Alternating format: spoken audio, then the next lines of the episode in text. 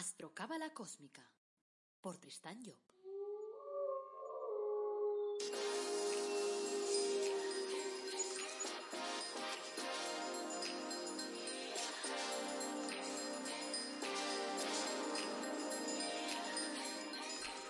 Astrocábala Cósmica, episodio 156. Te brindo una calurosa bienvenida a Astrocábala Cósmica, el programa en el que te hablamos de reflexiones cósmicas, de astrología cabalística y de cábala, y lo hacemos de forma amena, directa, clara, que puedas practicar todos los días. Esa es la clave. Este es el episodio 156, es lunes 1 de septiembre de 2021, y esto es Reflexiones Cósmicas. Hoy vamos a hablar de cómo equilibrar mi vida. Me parece un tema interesante, no te lo pierdas. Soy Tristan Job, tu astrólogo, cabalista y escritor cósmico, llevo más de 30 años dándole vuelta a todos esos temas, así que un poquito de experiencia sí que tengo ya. Antes de arrancar, como siempre, recordarte que en mi web tristanjob.com puedes solicitar una consulta conmigo y te ayudaré a enderezar tu vida, te ayudaré a conocerte mejor, te ayudaré a saber cuáles son tus herramientas. Y eso sí, lo haré siempre buscando la parte positiva, porque está en mi ADN, porque yo soy así. También puedes encontrar pues, productos de crecimiento personal únicos, como el árbol de la vida personalizado, como tus ángeles de la cábala y tal. Y además tengo un curso completísimo, yo creo que de lo mejor del mundo mundial, sobre astrología cabalística. Si le echas un ojo, verás allí la información y verás el índice y verás de qué va. En este curso aprenderás a interpretar de una forma clara y sencilla, sobre todo, que es la forma en que yo hago las cosas, aprenderás a interpretar tu carta astral y, claro, la de la gente que a ti te interese. Entonces échale un ojo si quieres en tristanjob.com barra astrocurso. Y vamos ya con el tema de hoy. El tema elegido para hoy es ¿qué debo equilibrar en mi vida?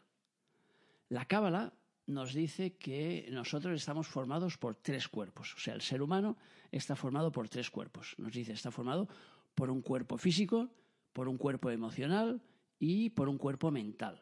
El físico no hace falta describirlo, ya lo conocemos. El emocional es el que se refiere a nuestras emociones, a nuestra forma de, de, amar, de recibir el amor, de transmitir emoción. Y el cuerpo mental es el que está relacionado con los pensamientos, con nuestra forma de razonar en la vida. Entonces, claro, como todo en la vida, cada uno de estos cuerpos tiene que ser alimentado y equilibrado.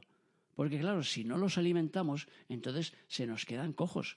O sea, por ejemplo, si eh, pensamos en una persona que va al gimnasio cinco horas todos los días, y que está generando ahí unos músculos, es un machote de esos que tiene un super bíceps y unos cuerpos que le miras y dices, guau, da miedo ver todos sus músculos ahí reflejados en el cuerpo. Claro, si esa persona, eh, después de esas cinco horas que dedica al físico, porque evidentemente le está dedicando a su cuerpo físico, no dedica las mismas horas al cuerpo emotivo, al cuerpo mental, entonces significa que tendrá unas carencias importantes en su vida y por lo tanto después te encontrarás que es muy fuerte físicamente, pero muy débil emocionalmente o muy débil mentalmente. Por eso es importante alimentar todos los cuerpos y no solo uno. Entonces empecemos por el físico, porque al final el físico es el más importante. ¿Por qué? Porque es el que nos permite funcionar y nos permite que los demás funcionen. Es decir, no podemos hacer funcionar nuestras emociones, ni podemos hacer funcionar nuestro, nuestro pensamiento si tenemos un físico que está mal. Y la prueba de ello es que si estás un día con, un dolor de, de, barriga muy intenso, por ejemplo, pues difícilmente puedes llegar a pensar en nada y difícilmente puedes desear nada. O sea, lo único que deseas en ese momento es que se te vaya el dolor de barriga. Pero claro, si te viene una persona y te dice, oye, ¿me quieres? Y dices, ay, ay, ay, ay, estoy con tu dolor de barriga. Y dices, pero ¿cómo me quieres? No me quieres, déjame en paz, chico. Yo qué sé si te quiero. Ahora no me vengas con rollos.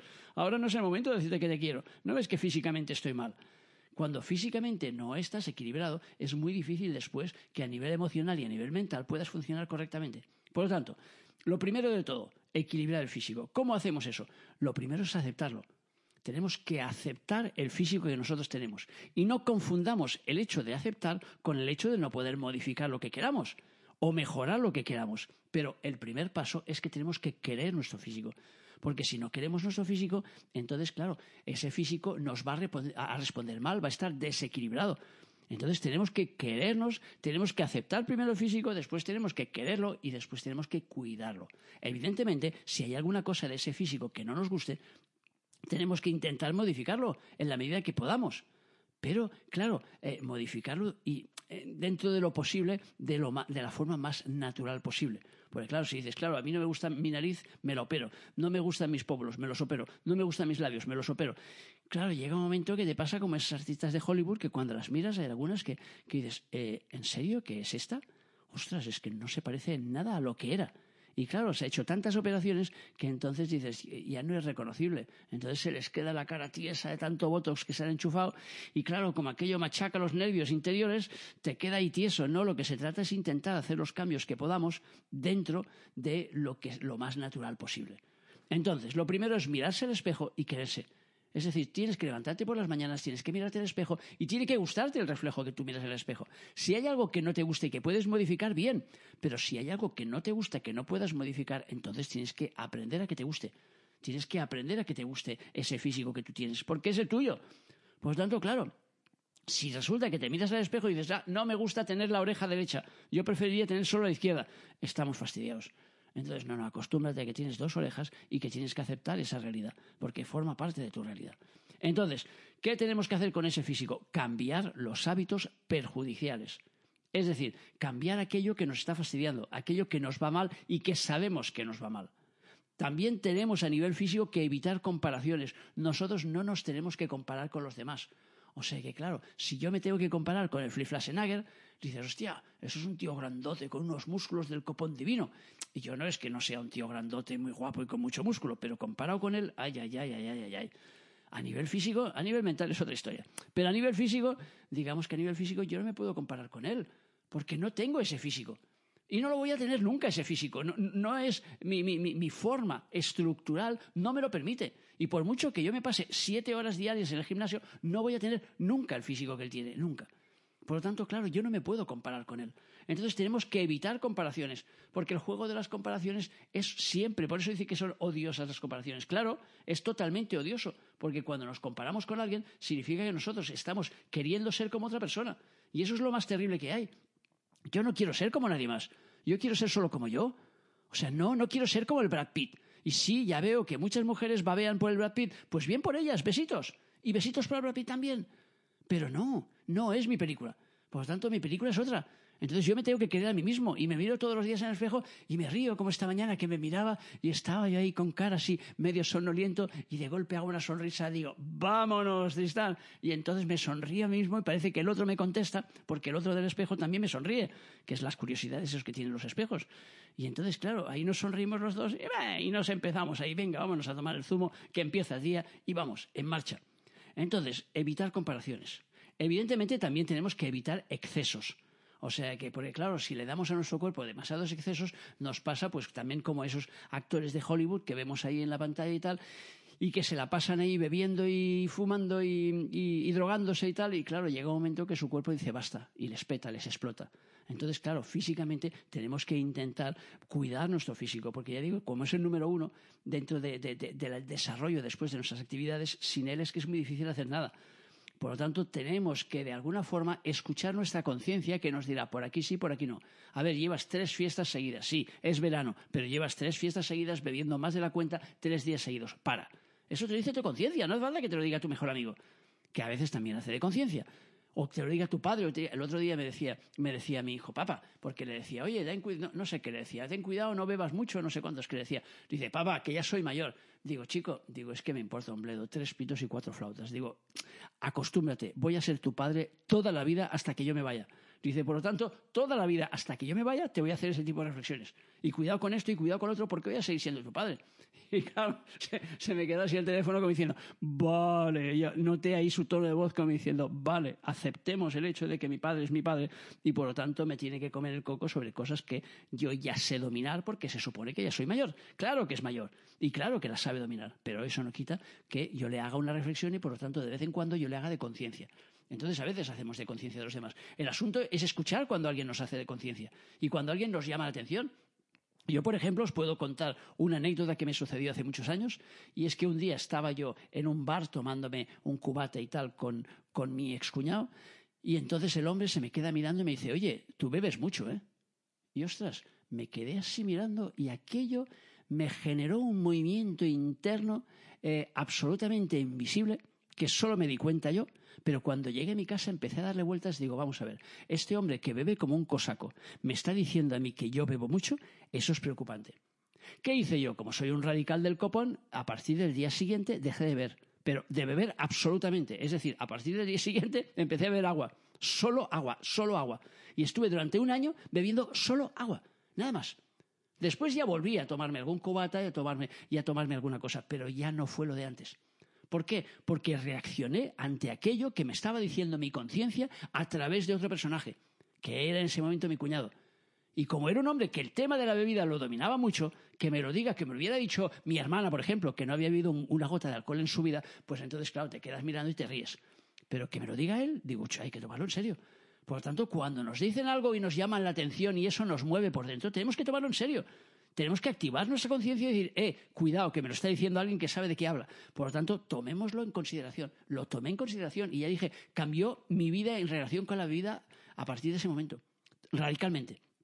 O sea, lo que pasa es que ya te digo, no tenéis que ser tan radicales a lo mejor como yo. A mí me fue bien así, simplemente porque ya te digo, soy así, cuando ya decido hacer un cambio en mi vida, lo realizo. Pero sobre todo es que entendí que ese cambio era un cambio que me venía bien. Igual que el tema de fumar. O sea, que yo estuve fumando de joven hasta que un día decidí dejar de fumar y, dejé de fumar. Pero cuando decidí dejar de fumar, no hice ninguna historia rara, sino que simplemente cogí el paquete, lo metí en el armario y dije, se acabó. Como decía ella la María Jiménez, se acabó. Pues lo mismo. Dije, se acabó, dejé y dejé de fumar y ya está. Y lo más curioso de todo es que yo se lo expliqué esto a mi hijo, que fumaba, y el hombre hizo exactamente lo mismo. Esos son los patrones, que otro día hablaremos de los patrones y de cómo los transmitimos. Pero él decidió un día que dejaba de fumar y me dijo, dice, papá, dice, hemos decidido tres amigos que dejamos de fumar. Los otros dos amigos están fumando. Él lleva, no sé, tres o cuatro años sin coger un cigarro. Por lo tanto, hizo como yo. Dejó el paquete y dejó de fumar. Claro, cuando le transmití de alguna forma el punto, le dije, esto es un acto de voluntad. Y por lo tanto, lo único que hay que hacer es poner la voluntad en marcha y ya está, y fuera. Y claro, aquel, aquel como es un fuego, fuego como yo, mi hijo, pues hizo lo mismo que yo. Dejarlo de golpe y dijo, venga, se acabó. Y ya está, y ya otra cosa. Entonces, volviendo otra vez al tema del físico, otra cosa interesante, y no hace falta que os la diga, pero os la digo, es el tema de hacer deporte, porque eso ayuda a nuestro físico. Eso eleva nuestras vibraciones, eleva nuestra energía y hace que nos sintamos mejor con nosotros mismos, que nos sintamos eh, a gusto con nuestro cuerpo de alguna forma. No hace falta ser un Mark Spitz ni ser un Usain Bolt. Hace falta simplemente hacer un poquito de ejercicio en consonancia con tu propio cuerpo, mover un poquito ahí el esqueleto. Y luego la última cosa a nivel físico es que caminéis derechos. Y que parece una tontería, pero no lo es. Caminad derechos porque así estáis marcando el ángulo perfecto con la tierra, la parte de arriba con la parte de abajo. Derechos, y además conscientemente. Cuando veáis que estáis ahí un poquito para adelante, os colocáis la espalda y decís, como me decía siempre mi madre, ¡Dua! que me decía, ponte recto. Y yo, clac, en cuanto me decía, y ahora sigo acordando de mi madre, y de vez en cuando, cuando me pongo así un poco para adelante, che, me pongo enseguida las espaldas para atrás y digo, venga, hombros hacia atrás, recto. Entonces, hasta aquí el tema del equilibrio físico. Ahora vamos al equilibrio emocional. ¿Qué hay que hacer? Activar la autoestima. O sea, tenemos que evitar los sentimientos negativos, sobre todo hacia nosotros mismos, pero también hacia los demás. ¿Por qué? Porque el movimiento que nosotros hacemos hacia los demás redunda en nosotros. Por lo tanto, no es baladí, no es una cosa cualquiera. Cuando nosotros movemos eh, emociones hacia los demás, por ejemplo, cuando criticamos, cuando nosotros juzgamos, estamos moviendo una emoción que va hacia afuera y que después va a volver hacia adentro. Por lo tanto, nos genera un movimiento emocional que va a ser negativo para nosotros. Entonces, tenemos que intentar, en lo posible, cuando nos damos cuenta, por lo menos, evitar ese tipo de sentimientos, porque al final son sentimientos negativos que van a redundar en nosotros. Después, otra cosa a no hacer, siempre lo digo, no miréis telediarios, por Dios, no miréis telediarios. Si queréis estar informados, miraos por internet los titulares. ¿Por qué? Porque los titulares no van a generar demasiado movimiento de emociones en vosotros. Los telediarios sí porque os ponen imágenes y esas imágenes con el sonido detrás genera un movimiento. Probar alguna vez, como lo hago yo, por ejemplo, probar de mirar hoy mismo, poneros la tele y cuando pongan los anuncios, quitar el sonido. Y os daréis cuenta. O cogeros una película de terror si queréis y quitar el sonido. Y os daréis cuenta que eso no da terror, sino que da risa. Si veis las imágenes sin sonido, os dan risa. ¿Por qué? Porque lo que mueve en vosotros ese terror son las emociones generadas por el sonido en ese caso. Cuando nosotros estamos viendo esas imágenes del telediario y estamos viendo esos números que nos ponen y nos ponen que viene el apocalipsis megacósmico y que todo se va a hundir el mundo mundial y que la economía y que los chinos y que el copón divino, todo eso incide mucho en nuestras emociones, con lo cual hace que nuestras emociones se negativicen cuando nuestras emociones se negativizan, no se negativizan de cara a un virus o de cara a un presidente del gobierno o de cara a una situación determinada. Se negativizan de cara a nosotros mismos. O sea, nosotros somos los que nos volvemos negativos. ¿En qué? En la visión que nosotros tenemos de nuestra propia realidad. Y eso es lo malo. O sea que tú miras un telediario, aquello te pone de mala leche y la mala leche, la mala uva o el mal humor o como lo queráis llamar, pues eso genera en ti ese mal humor, genera en ti malas relaciones con los que tienes al lado, te enfadas con el que tienes más cerca. Si te llama alguien en ese momento, le sueltas ahí cualquier cosa, porque en ese momento a ti te han descolocado, tus emociones se han destrutado. Entonces es muy importante que comprendamos esto. Las emociones es algo que no podemos controlar. De vez en cuando las podemos canalizar, pero no las controlamos. Entonces la forma de poder minimizar esos daños es intentar no entrar en esa jugada. Si tú sabes, por ejemplo, que te van a colocar una imagen de niños ahí muriéndose de hambre en África y que eso te va a afectar profundamente, porque a quién no le afectan esas imágenes, entonces, chicos, no lo mires. No lo mires. No quiere decir que aquello no pasará. Pasará, pero si no lo miras como mínimo no te impactará emocionalmente. Si no te impacta emocionalmente, no te va a descolocar la autoestima, porque el problema es que cada uno de esos impactos te descoloca tu autoestima. Cuando tú estás viendo una cosa negativa ahí en el mercado, es, uy, que ahora viene una crisis económica y el copón divino. Claro, aquello te afecta a ti personalmente porque empiezas a pensar, si tienes trabajo, que lo puedes perder. Si no tienes trabajo, que no lo vas a encontrar. Y empiezas a negativizar tu película cuando dices, a ver, chico, llevas 35 años trabajando y en serio ahora piensas que no vas a tener trabajo porque hay una coyuntura externa. Es que no funciona así la vida. Pero claro, para que te des cuenta que no funciona así la vida, tienes que soltar esas emociones, tienes que salir de ahí. Por lo tanto, emocionalmente tenemos que salir del pesimismo. Y para salir del pesimismo tenemos que intentar no meternos demasiado en la boca del lobo. Por eso digo eso de los telediarios o de cualquier cosa que incida negativamente.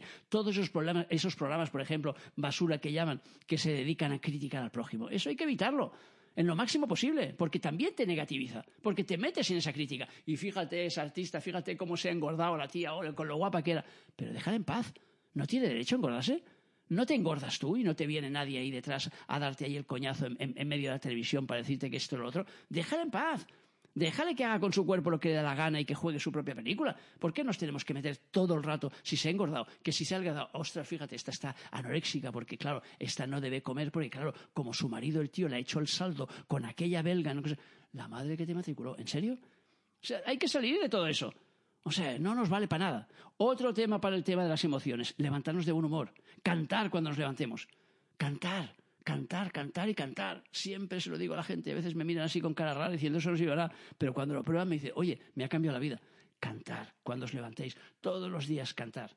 Otra cosa para las emociones, no culpabilizarse. O sea que, otra cosa para las emociones, cuidar el sueño. Es muy importante dormir bien y dormir las horas necesarias para tu cuerpo. Ahora bien, si tú te vas a ver ahí los muertos vivientes o el copón divino vuelto al revés eh, justo antes de ir a dormir, eso va a alterar tus emociones. Por lo tanto, te hace tener pesadillas, te hace dormir de forma inquieta.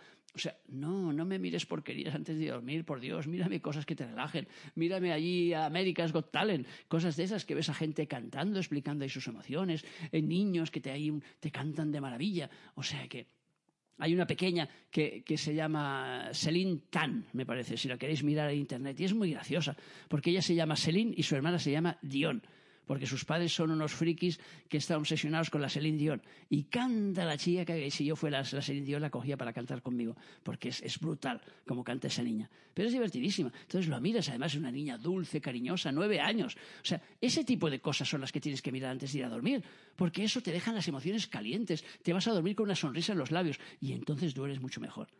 Y luego, eh, lo último ya es combatir el miedo con pensamientos positivos. O sea que el miedo es algo que nos viene de forma instintiva y por lo tanto muchas veces no lo podemos controlar, pero sí lo podemos combatir. ¿Cómo lo combatimos? Subimos el nivel. Es decir, en el orden de los elementos tenemos el fuego que es el impulso, luego viene la emoción y después de la emoción viene el pensamiento. Por lo tanto, cuando nosotros podemos pasar las emociones a pensamientos es cuando las subimos de nivel.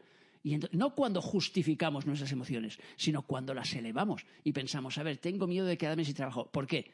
¿Me he quedado sin trabajo alguna vez en los últimos años? A ver, no he mantenido a mi familia o no he mantenido a mí mismo durante, todos estos años, entonces, ¿por qué tengo que tener miedo a esto? Y entonces, a, través del pensamiento, yo elevo entonces la situación y digo, sí, no, voy a quitar ese miedo de en medio. Por tanto, eh, he estado trabajando hasta ahora, siempre voy a seguir trabajando. Y si me echan de este trabajo, voy a encontrar otro trabajo y se acabó. O sea que, y sigo hacia adelante. Luego, del tercer equilibrio del que hablamos es el equilibrio mental. Entonces, el equilibrio mental, lo primero de ese equilibrio mental es generar confianza en uno mismo. Y entonces para eso, pues volvemos otra vez a lo que son los pensamientos positivos. Acostumbrarnos a pensar en positivo. Para eso, ¿qué tienes que hacer? Creer en tus posibilidades. Cree en lo que puedes conseguir. Porque si no crees en lo que puedes conseguir, claro, entonces ¿cómo vas a avanzar? Entonces es muy difícil, es muy complicado. No, es que esto es imposible, es que esto no lo voy a conseguir, esto es muy difícil, esto solo lo consiguen los más guapos, esto los más listos. No me fastidies, que el juego de la vida no es así. O sea, no. De hecho, se dieron cuenta los americanos, que siempre lo analizan todo, se dieron cuenta hace ya muchos años que los que tenían el coco más brillante, es decir, los que tenían allí el coeficiente intelectual más alto, la mayoría de ellos, en un porcentaje, no sé, de un 75-80%, fracasaban en la vida. Y ahí fue cuando empezaron ahí a trabajar el, el, Howard Gardner, el primero, y después vino el otro, el, el de, ¿cómo se llama este? El de la inteligencia emocional, el Goleman vino después con las ideas de Gardner y las plasmó allí con el concepto de esa inteligencia emocional, porque se dieron cuenta que no servía solo el hecho de que fueras muy listo, sino que además tenías que transmitir algo a los demás, porque claro, la venta se hace a través de la ilusión, a través de, del sentimiento y no a través de la mente. Pero es muy importante que creamos en nuestras posibilidades y por lo tanto tenemos que fijar nuestra atención en tus cualidades en lugar de fijarte en los defectos. Y parece de perogrullo, y no lo es. Si tú te paras hoy mismo a pensar cuántas, en cuántas virtudes tuyas has pensado cuando acabe el día y en cuántos defectos has pensado cuando acabe el día, te vas a extrañar de darte cuenta que has estado centrándote poniendo más atención en los defectos que en las virtudes. Por tanto, hay que darle la vuelta al marcador. Hay que darle la vuelta al calcetín y decir, no, no, tenemos que pensar en positivo sobre nosotros mismos los primeros. Tengo que creer en mis cualidades y tengo que centrarme en ellas para poder creer en ellas. Porque si solo me fijo en mis defectos, chungo cachumbo. Luego, otro tema a nivel mental es renovar ideas. Eso es muy importante. No nos quedemos en piñón fijo, no nos quedemos atascados ahí en un punto diciendo, tengo la razón y ya está, de ahí no me salgo, porque como ya he encontrado la panacea de la razón divina, no, chico, es que la razón cambia constantemente. Por tanto, no, la película no está en que tengo razón. Tengo razón, nada, cinco minutos. Después tengo que ir más allá. Entonces, algo que nos ayuda a nivel mental es leer. Leer, por ejemplo, nos ayuda cultivarnos mentalmente. Estamos hablando de alimentar diferentes cuerpos, ¿eh? O sea que primero hay que alimentar el físico. El físico ya nadie duda de que hay que alimentarlo. Todos los días normalmente desayunamos, comemos y cenamos. Pero luego el emocional y el mental, ese nos cuesta más. El emocional normalmente ya lo trabajamos, aunque sea de forma inconsciente, porque las emociones nos pueden todos los días. Mentalmente ese ya es el más imberbe de todos. Es el cuerpo que tenemos más digamos, menos, menos cultivado. Por lo tanto, nos toca cultivarnos. Una forma buena de cultivarnos es leer porque leer nos hace ver cómo ve la vida otro personaje, otra persona. Es igual que sea un ensayo, que sea una novela, pero estás viendo la vida por los ojos de otro. Por lo tanto, estás viendo cómo el otro ve la vida, cómo te la desarrolla. Porque eso pasa también en las películas, pero en las películas la acción de la película nos hace que no nos fijemos realmente en el guion que nos transmite esa película. Nos cuesta mucho. En cambio, con el libro es mucho más fácil. Y después hay que estar dispuestos a probar aprobar y aprobar. Ese es el juego de la vida. El juego de la vida no se basa en hacer las cosas bien o mal, lo repito hasta la saciedad. El juego de la vida se basa en experimentar. Por lo tanto, el equilibrio nos llevará, si nosotros equilibramos el cuerpo físico, el emotivo y el mental, el equilibrio nos llevará a la realización. Y la realización nos llevará a conseguir mucho más rápido nuestros objetivos. Por lo tanto, si quieres conseguir tus objetivos en la vida, equilíbrate.